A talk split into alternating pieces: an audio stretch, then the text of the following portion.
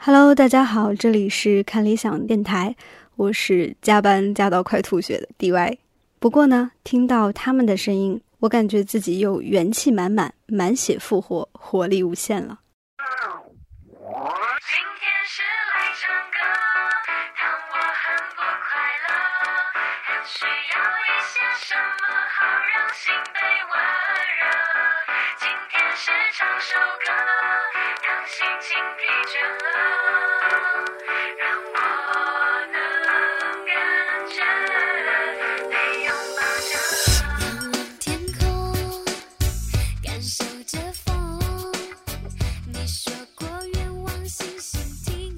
上上周和大家说了看理想开学的事情，但想不到大家报名太踊跃，导致什么教材啊、桌椅啊什么的，呃，一时有点不够用。所以这周我们继续过暑假，聊一聊偶像。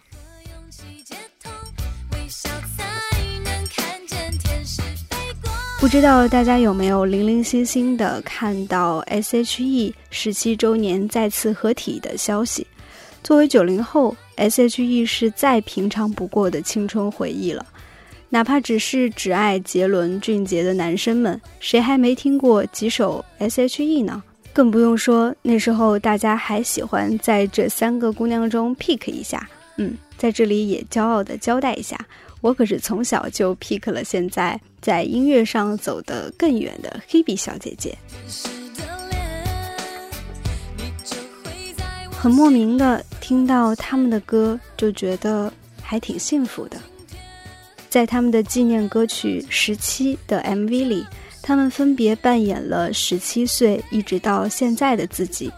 从青涩到成熟，经历了 Hebe 单飞、Selina 拍戏被烧伤、Ella 结婚生子，是从小学开始就喜欢他们的我，自然看这个 MV 不自觉的就看哭了。所以回过神来，突然就想和大家聊聊偶像这个话题。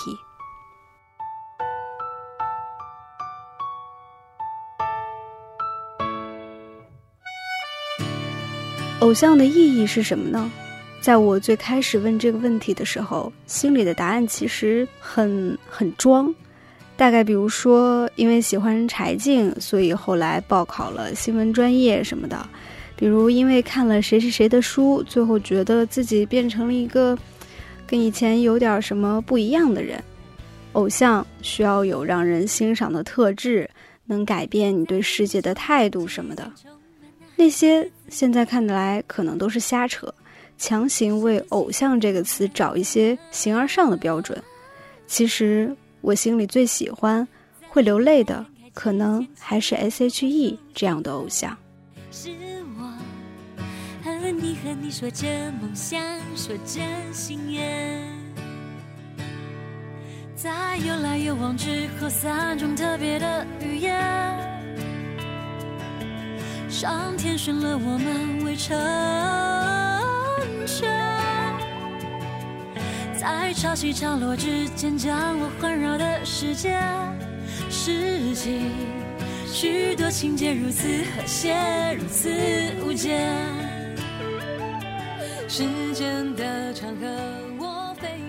嗯不可就像 S.H.E 的新歌《十七》里最后唱的那样，还请你们陪我们见证。我想，偶像之所以成为偶像，到现在还让人念念不忘，也许更重要的是陪伴，陪伴了我们骚动的青春期，安放了我们无处安放的青春。也许经历过聚散和离分，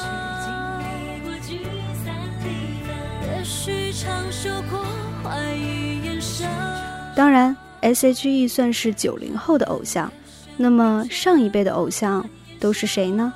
一个特别的机会，我采访到了很多人的偶像陈丹青老师，问了问他年轻时的偶像。我想，第一人也心里有偶像，差不多在儿童和少年时期，还有一部分青年时期，差不多从五六岁、七八岁到大概二十出头吧，人最容易有偶像。那我们那个年代，五零后、六零后，这最大的偶像就是毛主席啊。呃，因为偶像其实跟传播有关系，就是你有多少机会老是看到这张脸，听到这个人的名字。那毫无疑问，六七十年代我们视觉和头脑里下载的形象最多最多就是毛主席，呃，其次就是周恩来，啊，林彪，所有这些当时，呃呃一再一再出现，几乎每天都能看到的形象，所以这是我们的第一偶像，第一偶像，呃，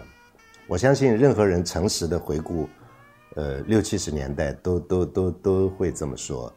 此外呢，我们会心里面喜欢一个人，喜欢一个人或者几个人，呃，但那个时候没有偶像这一说，没有这个词，没有这个词，呃，那是没有公众人物，呃，没有今天的呃影视明星，但是那会儿有电影明星，那那你要说偶像，那也是，呃，五零后六零后的偶像，就是你到当时的所有电影院，这个规矩现在早就没有了，就是。会出现在售票厅，就会出现呃一排当时电影明星的黑白照片，呃挺大的，就一排挂在那里，呃呃赵丹啊、张瑞芳啊、田华呀、上官云珠啊，还有一个叫张伐，呃很多列宁的电影是他配音，呃他自己也演过很多电影，呃孙道临什么这些，哎。呃，然后到我记得到了一九六六年，我所有这些照片都拿掉了，但是我们换了另一个方式见到他们，就他们被批斗了。我亲眼看到过赵丹和郑君里两个三十年代的一个剧作者和一个演员，但我看不到他们的脸，他们弯腰被人摁在那里，所以从头到尾我只看到他们头顶。但是那个时候，即便是在批斗会上，我相信所有在下面的小孩。还是认为他们是我们的偶像，嗯，用今天的话说，我我我我只能说这些。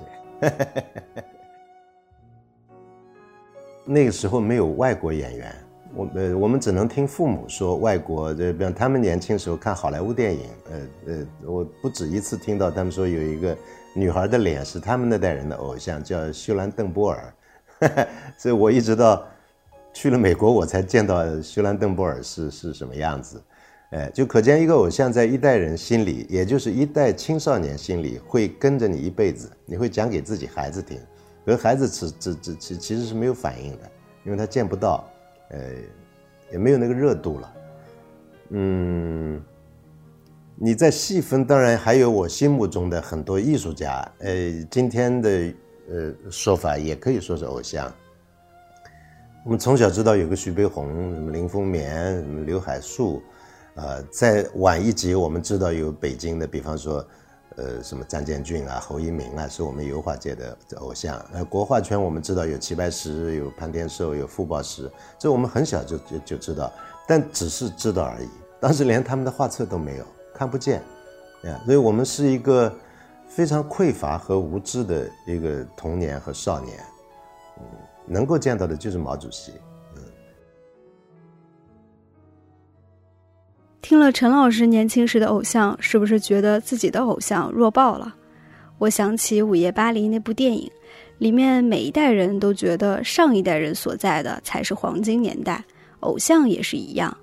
虽然的确是 S.H.E 啊、陈绮贞他们陪伴了我的青春，但我内心。好像还是会觉得上一代人喜欢的，不说外国音乐吧，就算是华语音乐，也是比我喜欢的要来的深刻或者说高级。比如说马世芳老师介绍的胡德夫啊、郑怡呀，他们这些人，我总觉得人家那唱的是时代，我们喜欢的这小情小爱、小女生的心事的歌手，还是差点意思，好像连带着自己也差点意思一样。歌迷的鄙视链一直都存在，而且几乎的确是按照《午夜巴黎》那样的时间顺序来排序的。比如李宗盛、罗大佑比陈奕迅高级，而陈奕迅好像又比潘玮柏高级。还记得以前我们的父辈们无比 diss 周杰伦，到现在好像他们也接受了一些，杰伦也成了八零九零后的集体标杆，而新出的那些歌手。什么偶像男团、白面小生都弱爆了。哎呀，人就是我那天不是还在问你吗？就是我们从前的那些大众电影跟现在的大众电影，它真的差别有那么大吗？凭什么我们要说从前我们追的那些大众明星，他们就是经典，就真的是巨星？而现在年轻人、小朋友们在追的那些偶像，都是一些什么？就会觉得他们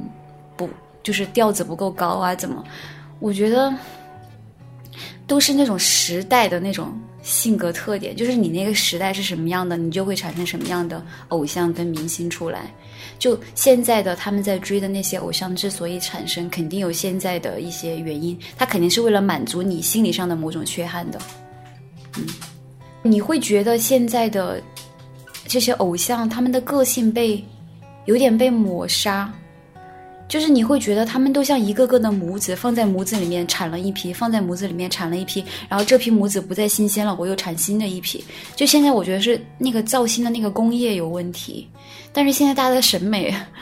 我也不是很能够 get，所以我到现在我都没有看过那个一零一什么的。我一点不奇怪，因为我去了美国以后，我才知道，就是在欧美有那么半个多世纪之久，差不多从二战以后，呃，有一个偶像文化。呃为了那个会会死人的会，哎，就是大家为了看一眼 Michael Jackson，看一眼马丹娜，呃，在他演出的场所，在他飞机到达的时候，或者在他只是从宾馆到演出场所的路上，就跟暴动一样，这个要警察骑着马来镇压的，哎，来管理秩序，那就就疯掉了。所以这在当时我就当然还有披头士什么这些，呃，我就知道哦，原来世界上就青少年有这么一种偶像。狂热，嗯，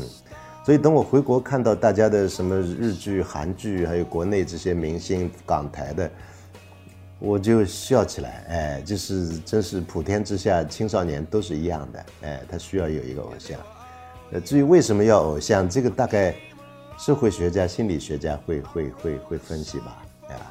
呃，我相信我今天要是八零后、九零后，我跟大家没有两样，我会去追追某某某一个人。这这是这是成长的过程，就非得有这个的，像出麻疹一样这样。呃，这是人可怜的地方，哎，就是人的，人有个人的自我中心，也有群体和代际的自我中心，啊，就是其实是一种，其实是一种，呃，不安全，不安全，就忽然发现我我我的那个世界现在不重要了，而这个小子他们的世界比我重要，所以就不舒服，哎，他会找很多理由，也也许很真挚。就是你那个偶像算什么？那我们那会儿那，约翰伦农那才牛逼，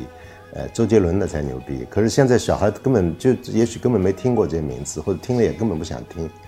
很可能是这样的。所以，偶像文化其实是一个青春文化。青春文化一旦是你不再在青春期，